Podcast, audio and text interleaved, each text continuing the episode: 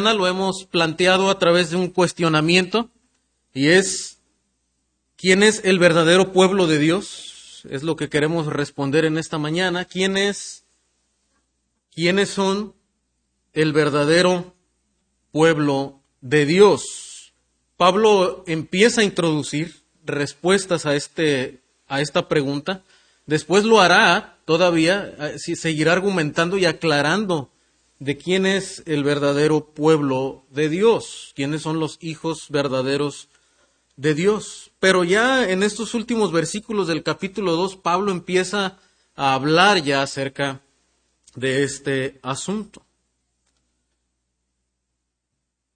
Una expresión que ha sonado en los últimos tiempos en, eh, algunos jóvenes norteamericanos es la siguiente. Dice, eh, yo amo a Cristo, pero odio a la iglesia yo amo a Cristo, pero odio a la iglesia.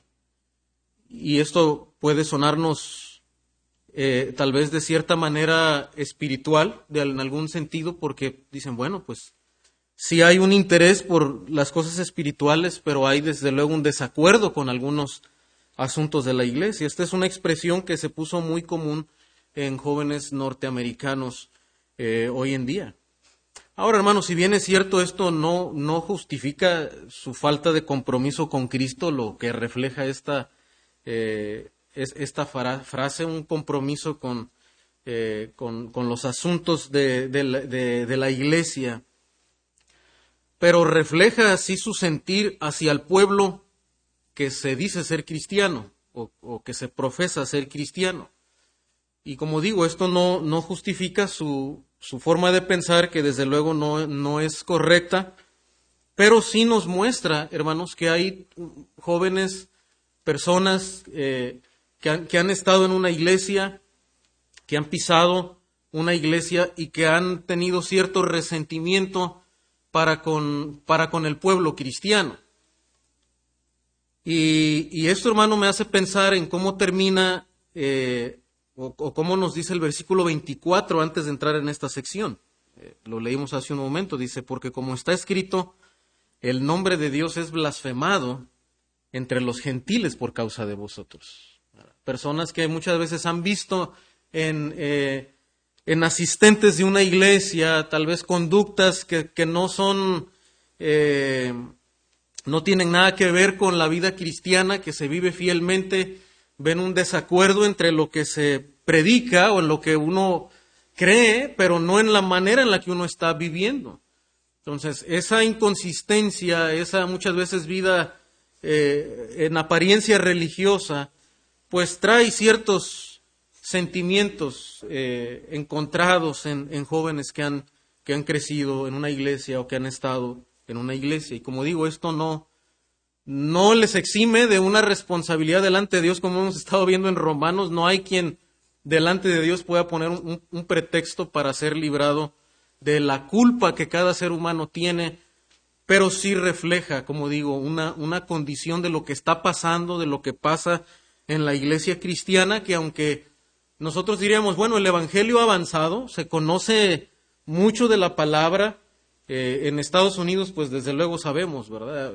el, cristianismo nominal por lo menos abunda. Y ahora también en, en, Latinoamérica, en países como México y otros países del sur, ha avanzado de cierta manera el Evangelio en, en cuanto a ser predicado, en cuanto a, en cuanto a haber plantado iglesias, pero desde luego también vemos este fenómeno donde Ah, no hay muchas veces una vivencia de acuerdo a lo que es el verdadero evangelio de Dios. Y Pablo menciona esto con mucho pesar diciendo, el nombre de Dios es blasfemado entre los gentiles. Y tal vez de manera popular, ¿verdad? Nosotros escuchamos a las personas decir, bueno, mira, pues va a la iglesia y, y es de tal o, o, cierta manera, ¿verdad? Van a la iglesia, pero pues tal vez se oyen las discusiones, eh, viven de cierta manera, ¿verdad? Eh, se, enojan y, o no son eh, justos en sus tratos y en la manera en la que se relacionan en, en el día a día, en la calle, en las relaciones personales. Y en resumen, hermanos, hasta aquí, y, estaremos viendo esta, esta, situación, hemos visto que Pablo nos demuestra dos cosas. Primero, que ignorar la ley escrita no excluye a una persona de la, de la condenación. Lo, vimos la, última vez que, que me tocó predicar. Es que el no saber que hay una ley de parte de Dios, eso no excluye a una persona de ser culpable. ¿Por qué? Porque se acuerdan que hay una revelación donde? En la creación, en la naturaleza. El poder de Dios y su sabiduría se han dado a conocer a través de las cosas hechas. Por tanto, aunque ellos no tengan una ley escrita y no conozcan los mandamientos de Dios, hay dentro de sí, también dice eh, el apóstol Pablo, ¿verdad? Inspirado, hay una ley interna que les acusa sus conciencias. Número dos, también, Pablo dice, mira, saber la ley escrita, aunque tú sepas la ley escrita, tampoco te hace justo. O sea, el hecho de solamente saberlo y de conocer la ley, la letra de la ley, tampoco te hace justo delante de Dios. Tampoco te libera de la condenación. Y veíamos también eh, la última vez que Dios dice que no son los oidores de la ley los justos, sino los hacedores de la ley. Y seremos juzgados de acuerdo a nuestras obras, ¿verdad? De acuerdo a nuestras obras y de acuerdo a, cómo hayamos creído en Jesucristo finalmente. Entonces ahora, hermano, la, pregunta que, que, nosotros pudiéramos eh, aquí presentar eh, en esta mañana, de acuerdo a los siguientes versículos, es que si ser un descendiente físico de Abraham nos justifica delante de Dios. O sea, si ahora por ser un descendiente, biológico, étnico, de Abraham, eso puede liberar a una persona que, trae la sangre en sus venas, la sangre judía, eso lo hace libre de la condenación, eso le da una entrada al reino de Dios. Esa es, la, es eh, lo que Pablo va a explicar en, en los siguientes versículos. Bueno, hermanos, eh, lo que vamos a ver es que nadie puede ser justificado por alguna obra externa de la carne. En términos generales, nadie puede ser justificado por alguna obra externa de la carne. Como Pablo va a mencionar aquí, la obra de la circuncisión, que era la señal de pertenecer al, pueblo, al pueblo judío y ser un descendiente de Abraham. Ahora, dice versículo 25, dice, pues en verdad la circuncisión aprovecha. Si guardas la ley, pero si eres transgresor de la ley, tu circuncisión viene a ser incircuncisión. O sea, hay una manera que quita el valor, resta el valor de este símbolo, ¿verdad? De esta señal que estaremos considerando. Pero bueno, ¿qué es la circuncisión? Porque tal vez en esta mañana alguien no esté familiarizado o no recordemos ¿Qué significa esto de la circuncisión? Bueno, la circuncisión, y puede ir a Génesis capítulo 17, hermanos. Génesis 17, 10.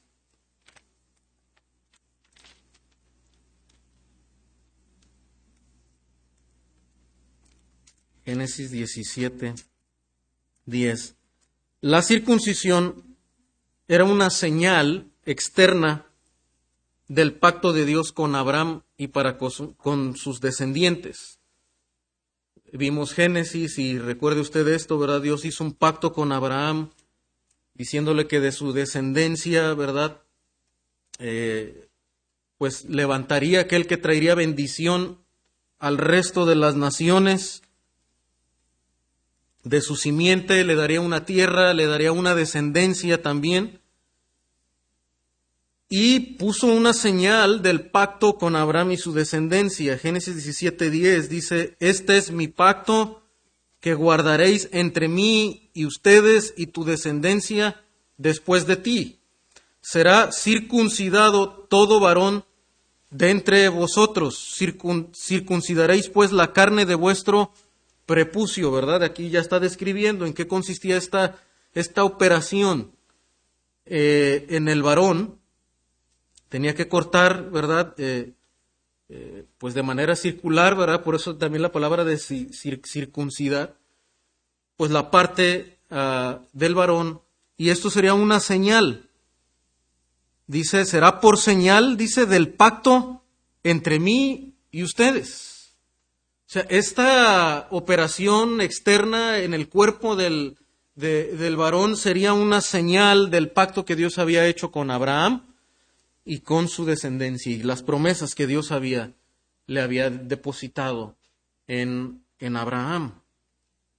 Entonces, esta promesa que finalmente traería salvación, que traería salvación, era eh, marcada con esta, con esta operación, con esta circuncisión. Era una señal del pacto de Dios con Abraham y su descendencia. Pero ahora nos va a explicar Abraham, eh, nos va a explicar el apóstol Pablo, hermanos, en este pasaje,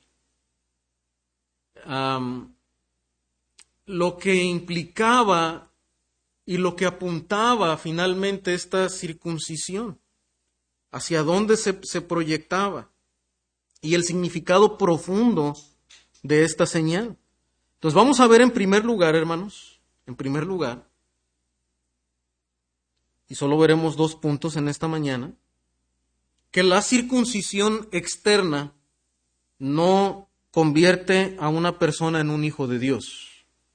O sea, esta señal externa no convierte a una persona en un verdadero hijo de Dios. Y lo explica el apóstol Pablo, versículos 28 al 29. Noten lo que dice.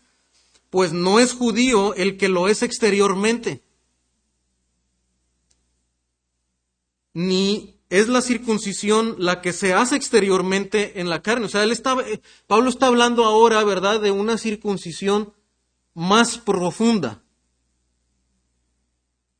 Dice, sino que es judío el que lo es en el interior. Y la circuncisión es la del corazón, en espíritu. O sea, dice, no es judío el que lo es exteriormente. No es, no por ser, ¿verdad?, descendiente de Abraham, pertenecer en sangre al pueblo judío, realmente eres parte del pueblo de Dios, del verdadero pueblo de Dios. Por eso la pregunta es quién es el verdadero pueblo de Dios. Y el apóstol Pablo, ¿verdad?, está respondiendo, ¿verdad? Mira, no es verdaderamente alguien del pueblo de Dios por ser judío, ¿verdad? Sino que hay algo en el interior que lo hace realmente ser parte del pueblo de Dios. Ahora, hermanos, ¿por qué? Porque la circuncisión, la circuncisión externa no capacita a una persona para cumplir toda la ley. Noten lo que dice en versículos 25, ¿verdad? Pues en verdad la circuncisión aprovecha si guardas la ley. Pero si eres transgresor de la ley, tu circuncisión viene a invalidarse, viene a ser incircuncisión. O sea, Pablo está diciendo, mira, de nada te sirve que tú tengas esa marca de que eres, que eres descendiente de Abraham, que eres un judío étnicamente, si en verdad tú no guardas la ley. Y lo que podemos ver, hermanos, es que el tener esa, esa señal no capacitaba a una persona, esa señal física, para que él pudiera guardar la ley de Dios. Ahora, en consecuencia, en lo que hemos estado viendo en la teología de la carta a los romanos, ¿verdad? Y bueno, la teología también de las, de las demás cartas, Gálatas y el, el Nuevo Testamento, y aún del Antiguo Testamento lo vamos a ver, es que para ser justificado, ¿qué se requiere?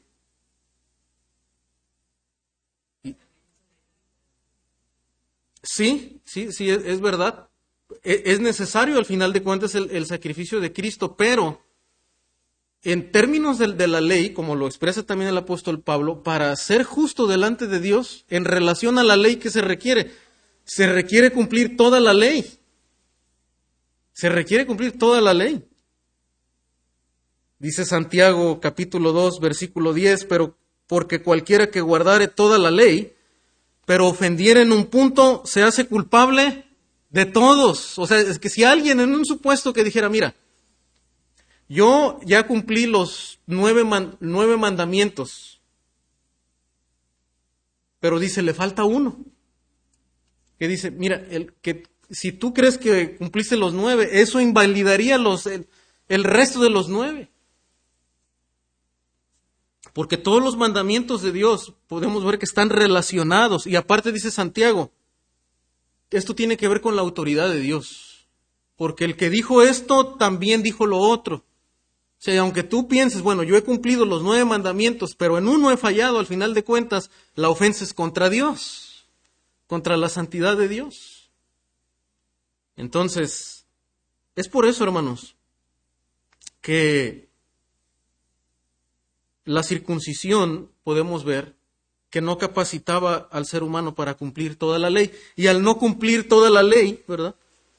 No podía ser justificado. Entonces, entonces, una persona, aunque esté circuncidado y aunque sea parte, que sea un descendiente de Abraham, no por eso él puede entrar al reino de Dios y decir, oye, yo soy, yo soy judío, yo soy hijo de Abraham. No, no puede. No puede, porque también él ha quebrantado la ley de Dios. Y ese es el argumento de Pablo. Va a llegar al punto donde Pablo dice. Mira, ya hemos expuesto que tanto gentiles y judíos todos han violado la ley de Dios y por tanto todos pecaron y están destituidos de la gloria de Dios. La circuncisión externa, ninguna marca externa, ninguna expresión externa de religiosidad convierte a una persona en hijo de Dios. La circuncisión no capacitaba al pueblo judío para cumplir, cumplir, por tanto no puede ser justificado. Romanos 3:20, noten lo que dice. Ya que por las obras de la ley ningún ser humano será justificado delante de él, porque por medio de la ley es el conocimiento del pecado. Y uno dice, pero ¿cómo? ¿Se está contradiciendo Pablo? No. nadie puede ser justificado porque nadie puede cumplir toda la ley de Dios. El, ser humano es incapaz de hacerlo y por eso Pablo llega a la conclusión y dice, ninguno puede ser justificado por las obras de la ley. Y lo que hace la ley, hermanos, entonces su función es mostrarnos mostrarnos nuestra condición de pecado. Es como un espejo que le muestra al hombre su verdadero rostro delante de Dios. Y eso hace la ley.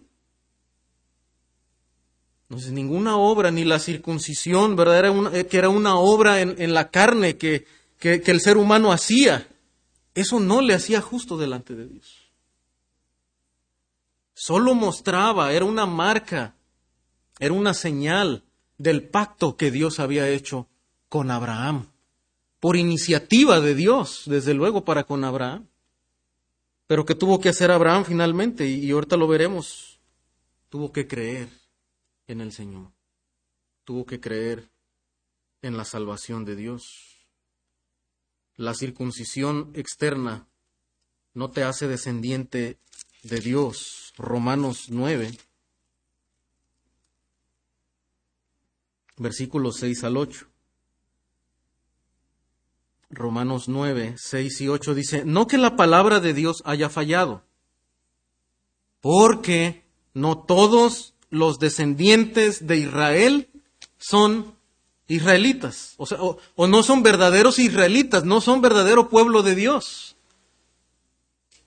Dice, ni por ser descendiente de Abraham son todos hijos, sino en Isaac te será llamada descendencia. Esto es, no los que son hijos según la carne son los hijos de Dios, ¿verdad? O sea, en la carne que tengan esa señal, esa circuncisión, sino que los que son hijos según las promesas son contados como descendientes. Son aquellos que han creído en la promesa de Dios, que son hijos según la fe de Abraham. Y es lo que el apóstol Pablo va a explicar también con el ejemplo de Abraham.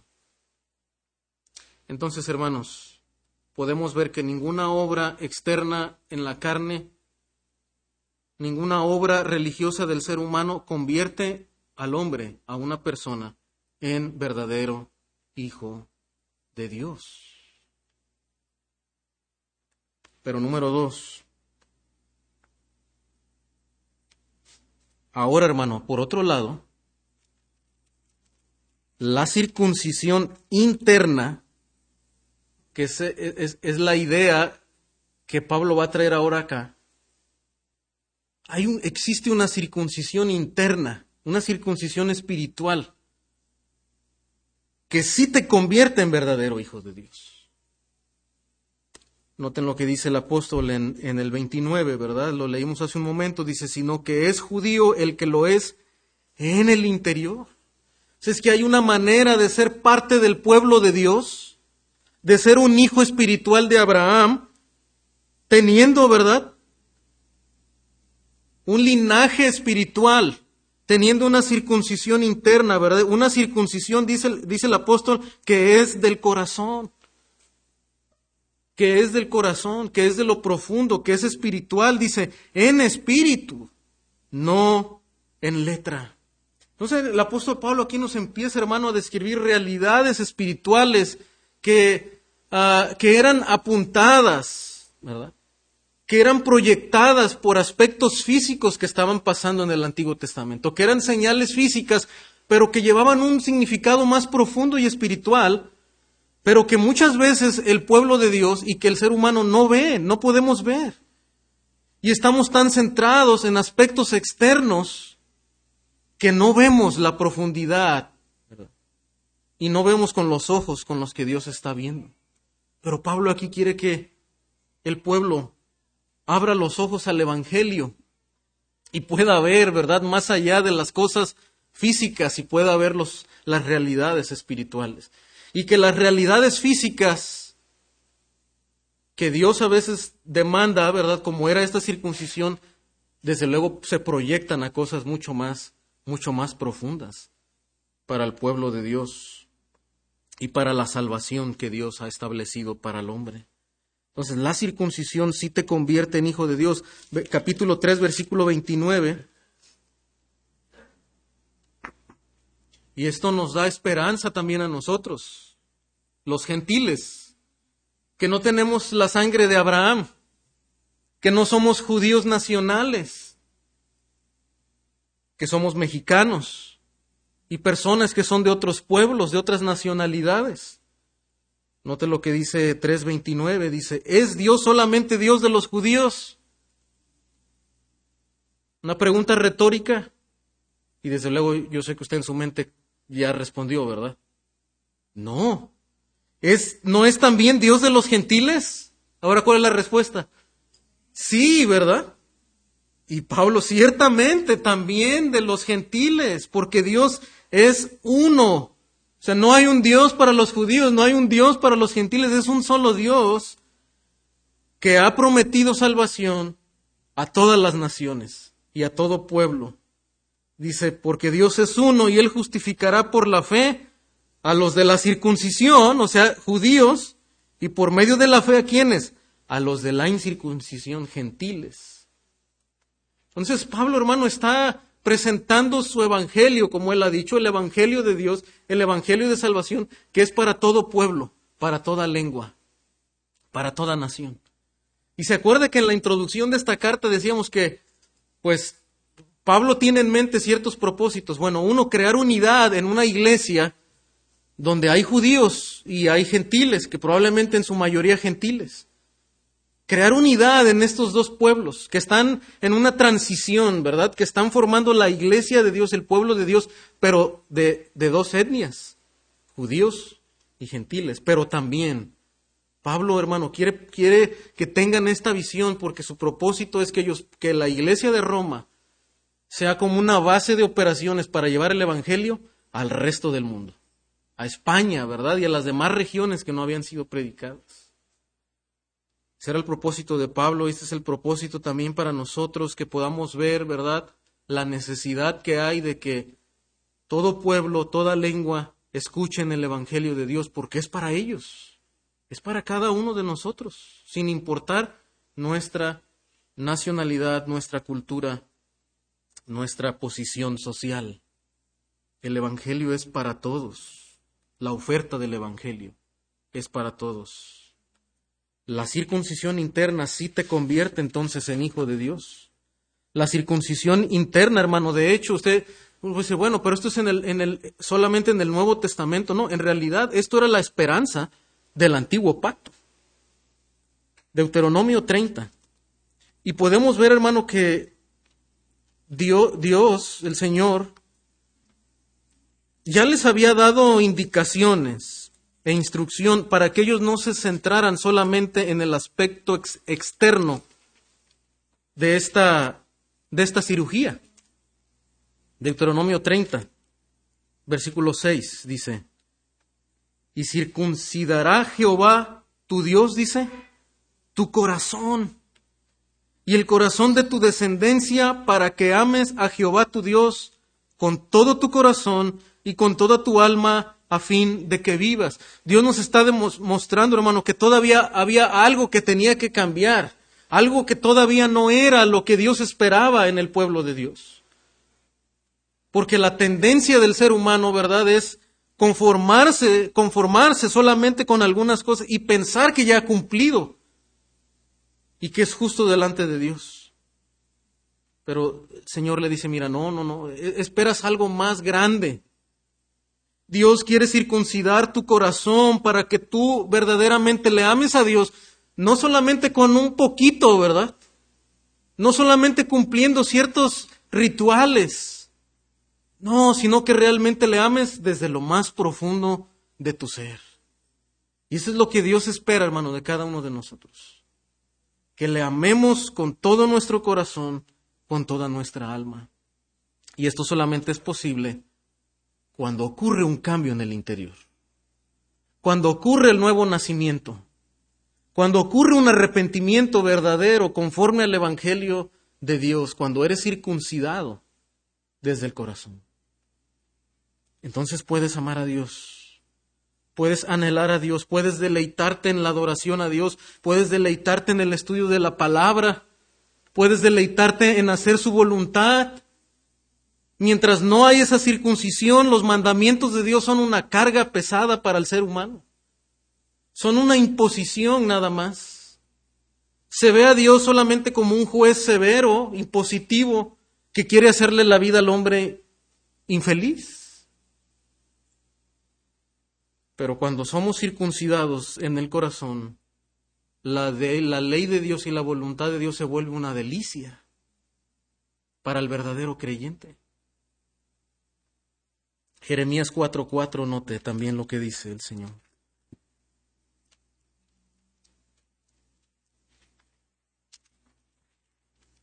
Jeremías 4:4 dice, circuncidaos a Jehová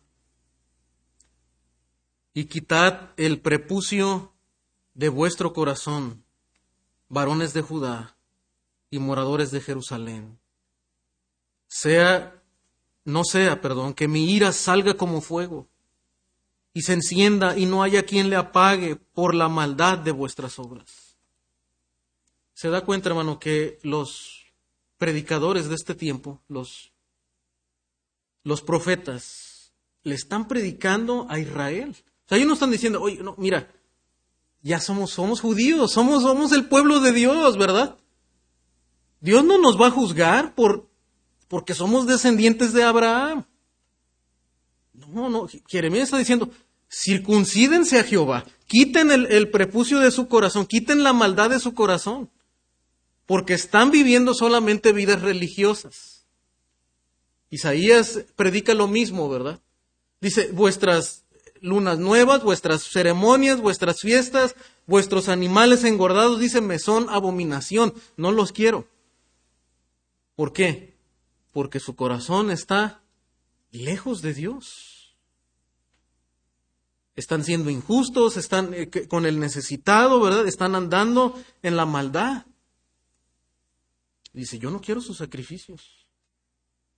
Su circuncisión, dice Pablo, viene a ser incircuncisión. O sea, Dios, no va a ver eso, ¿verdad? O sea, a Dios no le importa esa obra de, de la carne. Dios quiere el corazón cambiado, convertido hacia Él. Esta era la esperanza del nuevo pacto. El antiguo pacto, la ley, la letra de la ley, no podía cambiar el corazón. del judío, del ser humano. Era imposible. Se requiere el poder de Dios, se requiere la obra del Espíritu Santo.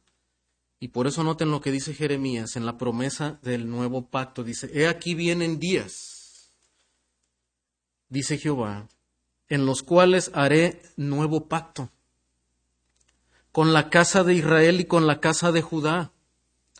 No como el pacto que hice con sus padres el día que tomé su mano para sacarlos de la tierra de Egipto. Porque ellos invalidaron mi pacto, no porque el pacto de Dios no fuera bueno, no porque la ley de Dios no sea buena, después Pablo lo va a explicar en Romanos también. Pero ¿quiénes lo invalidaron? Ellos, ¿verdad? El corazón humano. Porque ellos invalidaron mi pacto, aunque fui yo un marido para ellos, dice Jehová. Yo los estuve cuidando, yo fui su proveedor.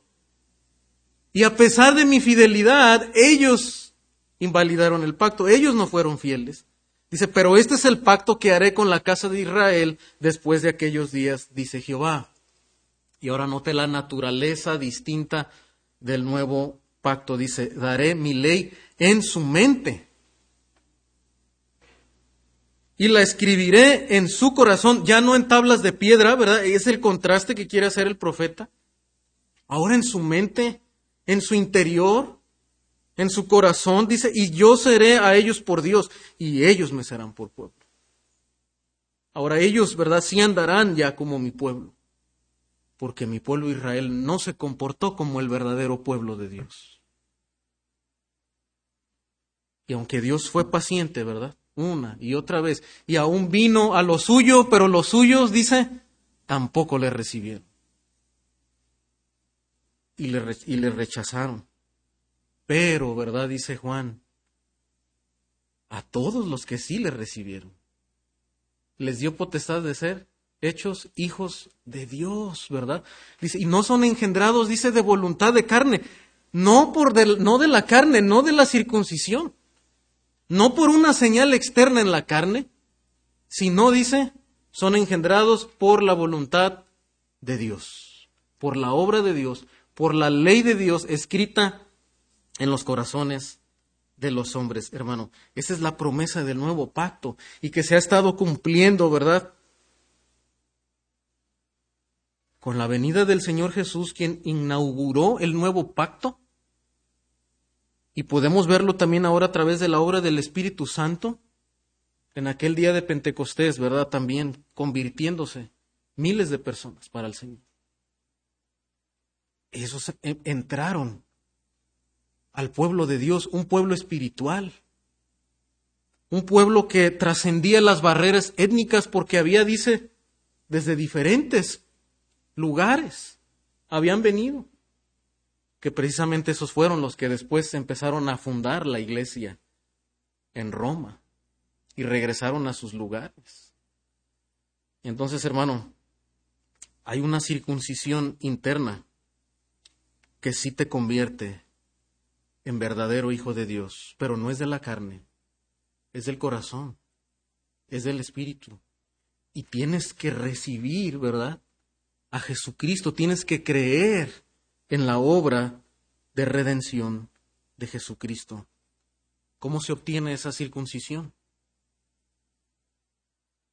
La circuncisión interna, hermanos, dice el apóstol Pablo, que se obtiene por medio de la fe, por medio de confiar, por medio de depositar toda tu confianza, toda tu esperanza, no en lo, no en lo que tú puedes hacer como ser humano para, para ser justificado, delante de Dios, porque no, es suficiente ante la justicia de Dios, como ya lo hemos explicado. Si no depositas toda tu confianza en la obra que Cristo ya hizo en la cruz, eso es la fe. Note lo que dice Romanos 3:29, dice, ¿es Dios solamente Dios de los judíos? ¿No es también Dios de los gentiles? Ciertamente también de los gentiles, porque Dios es uno y justificará, o sea, declarará justo por la fe a los de la circuncisión y por medio de la fe a los de la incircuncisión.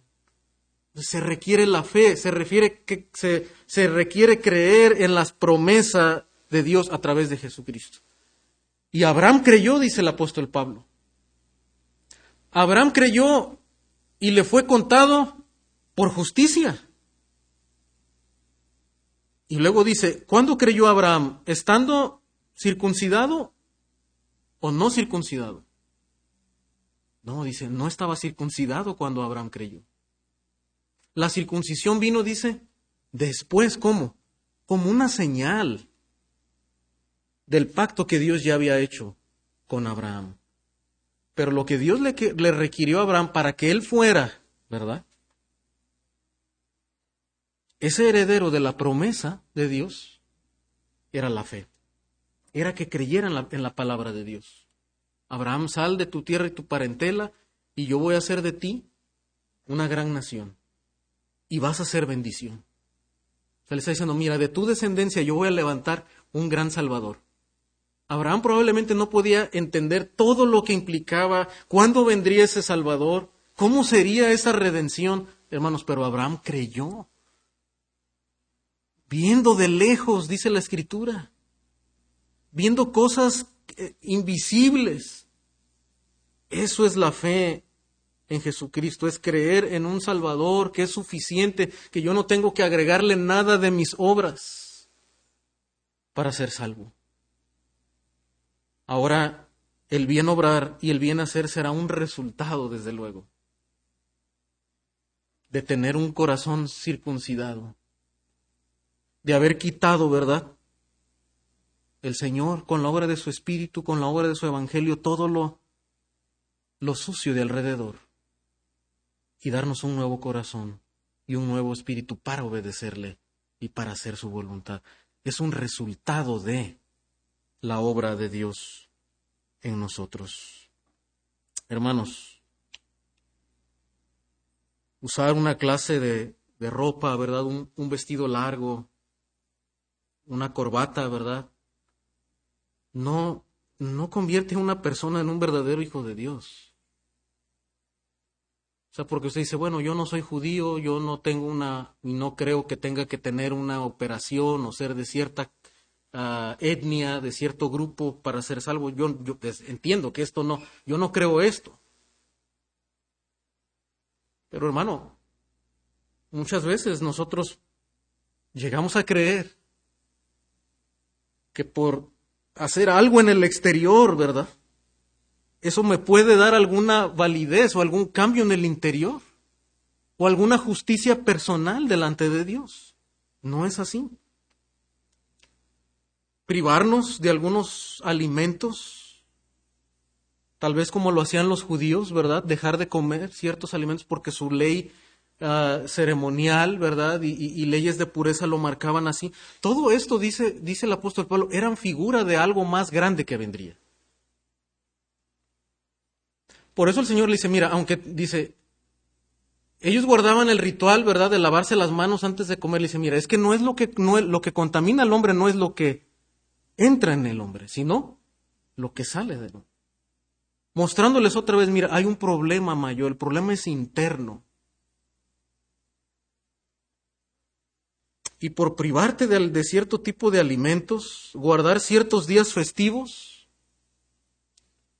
llevar a cabo ciertas ceremonias religiosas, no convierte a una persona en un auténtico hijo de Dios.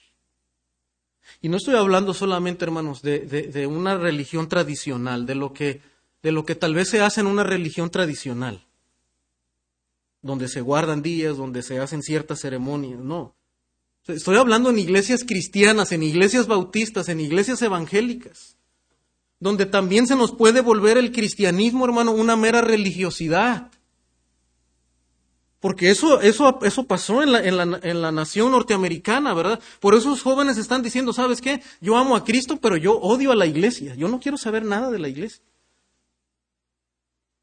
Porque crecieron en un cristianismo falso, en un cristianismo religioso, donde sí se iba los domingos a la iglesia, a la escuela dominical y se cantaban los coritos. Y probablemente se iba a evangelizar y se hacían otro tipo de actividades y se exigían ciertas cosas, pero aún eso, hermanos, Y no solamente en ese punto de la historia, o sea, estamos hablando de lo que le pasó también al pueblo, al pueblo judío. Porque no es un problema de una nación.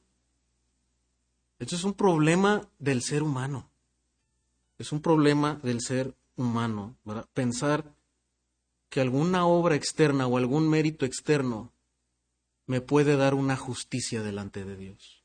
Y dice, no, nadie puede estar bien delante del Señor por su propia justicia, por una obra externa. Aunque desde luego, hermano, los verdaderos creyentes también van a procurar vestir con modestia como un resultado, como un resultado de buscará, ¿verdad?, adornar el interior y no solamente el exterior. Cuidará, desde luego, ¿verdad?, también de los principios morales que la palabra de Dios indica como un resultado. Buscará la limpieza, ¿verdad? La rectitud. Serán, serán también verdaderos adoradores, como dijo el Señor a la mujer samaritana, ¿verdad? Centrándose también ella, ¿en dónde se debe adorar? ¿En este lugar o en el otro? No, ese no es el punto. El punto es que los verdaderos, verdaderos adoradores adoren en espíritu, dice el Señor, y en verdad que en verdad tengan un corazón que, desborde de gozo por Dios, por el Evangelio, por la salvación, que se regocijen en la misericordia que Dios ha demostrado al ser humano. Y desde luego que lo harán. Pero no serán meros rituales, no será mera costumbre venir a la iglesia y cantar ciertos cantos. A los verdaderos cristianos, hermanos, los distingue no solamente la vestimenta o sus costumbres los distingue, hermano, el fruto del Espíritu. Es lo que el apóstol Pablo dice. El fruto del Espíritu, amor, gozo, paz, paciencia. Es un carácter transformado lo que revela en el interior del corazón. Lo que demuestra a una persona que ha sido verdaderamente circuncidado y que pertenece por tanto al pueblo de Dios es el fruto del Espíritu. Es un carácter transformado y que es consistente en cada situación, en cada prueba, en cada momento, que aunque a veces se puede debilitar en fe, pero lo que lo mantiene, ¿verdad? No solamente es las, costumbres, lo que ha aprendido como religión, sino lo que hay en su interior, el carácter que Dios ha hecho en su vida. Y por eso puede vivir de la misma manera aquí en las cuatro paredes del edificio, pero puede vivir de la misma manera en la escuela, en el trabajo, con los vecinos, con la familia. Pero cuando no hay el Espíritu Santo, cuando no hay la morada del Espíritu, cuando no hay la circuncisión, hermanos, entonces se vive una vida de apariencia. Y podemos vivir de cierta manera aquí, pero muy distinta en la sociedad. Y ahí es donde podemos, hermanos, ser tropiezo a personas y hacer que blasfemen el nombre de Dios, como dice Pablo. El nombre de Dios es blasfemado, dice, entre los gentiles. Por causa de vosotros, les, dice, les está diciendo desde luego, porque el argumento es de los judíos, pero esto aplica a nosotros, hermano. Dios nos libre, el Señor nos libre de que personas blasfemen el nombre de Dios por causa de nosotros. Y digan, yo, ¿sabes qué? Yo, yo nunca quiero ir a la iglesia, ¿verdad? Porque tal persona va a una iglesia cristiana, pero él no vive conforme al Evangelio. Y con eso no estamos diciendo, hermano, que usted y yo somos perfectos y que nunca fallamos y que nunca vamos a ofender a alguien, pero que aún cuando fallamos, tenemos un corazón circuncidado que es capaz de pedir perdón, de reconocer sus errores, de, de humillarse delante de alguien y decir, sabes que me he equivocado, perdóname, ¿verdad? Mi actitud no fue la más adecuada. Cuando las personas ven eso allá afuera, hermanos, aunque saben que, usted también falla, pero pueden ver que ustedes, usted y yo somos diferentes. Porque nuestra actitud, el fruto del Espíritu está presente en cada uno de nosotros. hay mansedumbre, hay templanza. No explotamos al momento, ¿verdad? Y arrebatamos. No, sino que podemos abordar las situaciones, los conflictos, con la mansedumbre que da el Espíritu Santo. Y aun aunque podemos irritarnos, pero podemos lamentarnos y podemos arreglar conflictos y dificultades. Hermanos, la circuncisión del corazón comienza en un entendimiento renovado acerca de la voluntad de Dios y una disposición de querer hacer la voluntad. Por eso Pablo cuando llegamos al cuando lleguemos al capítulo 12, ¿verdad? Pero lo dice en el capítulo 12 dice, "Así que hermanos, os ruego por las misericordias de Dios, por el evangelio que presenten, dice, sus cuerpos en sacrificio vivo, santo, agradable a Dios. Presenten su vida dedicada a Dios. Ese es el llamado del, por causa del Evangelio, dice Pablo. Dice, renueven su entendimiento para que sepan cuál es, dice, la buena voluntad de Dios que es agradable y perfecta. Hermano, y eso demuestra, eso se ve, y eso empieza a entender una persona que ha sido circuncidado de corazón. Empieza a renovar su pensamiento acerca del pecado.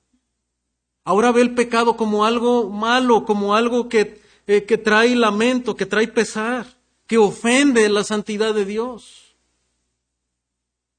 Ahora empieza a tener una disposición de querer hacer la voluntad de Dios y querer presentarse delante de Dios como un sacrificio vivo. Se deleita en la voluntad de Dios porque dice es agradable y es perfecta.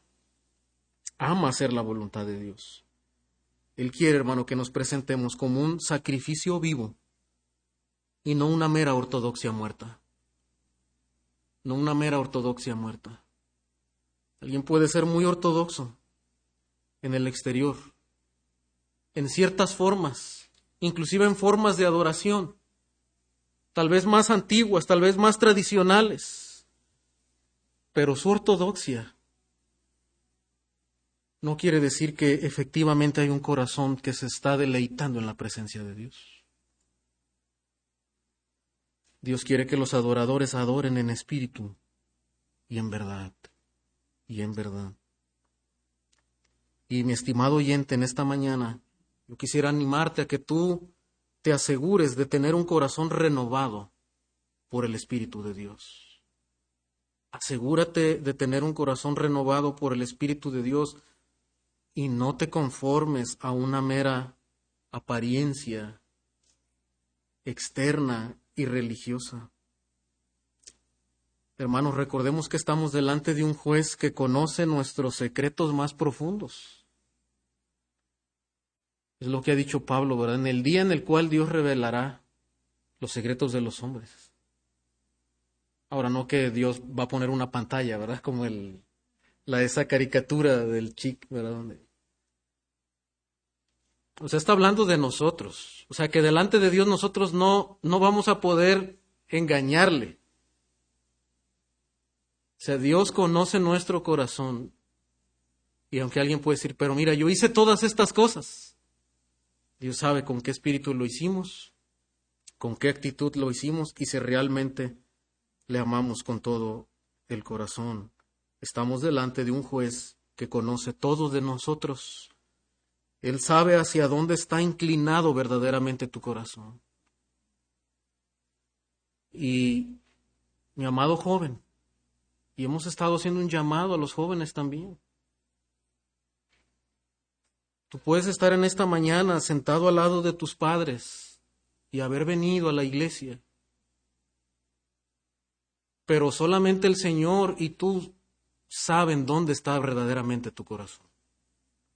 O sea, si está escuchando con atención, si está queriendo entender la palabra de Dios y, aplicar la palabra de Dios, o realmente está pensando en el, en el partido de fútbol, ¿verdad? Que vas a llegar a ver, o que vas a ir a jugar, o al lugar, a la fiesta donde vas a ir, ¿verdad? Y, y no que esté mal pasar un buen tiempo con, tal vez con, con amigos y con la familia, sino que, o sea, que tu corazón está ahí solamente. Sea, tu corazón no está inclinado a la palabra de Dios, a las cosas de Dios. Pero no solamente los jóvenes, también los adultos. El Señor sabe dónde está nuestro corazón.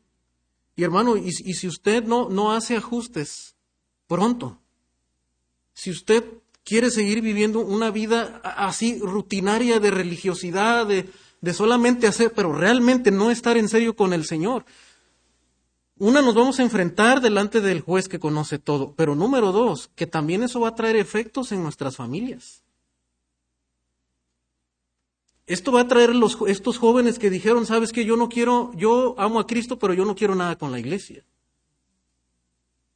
porque muchos de ellos probablemente crecieron en hogares donde sus padres iban a la iglesia, pero en realidad ellos nunca vivieron como una familia cristiana.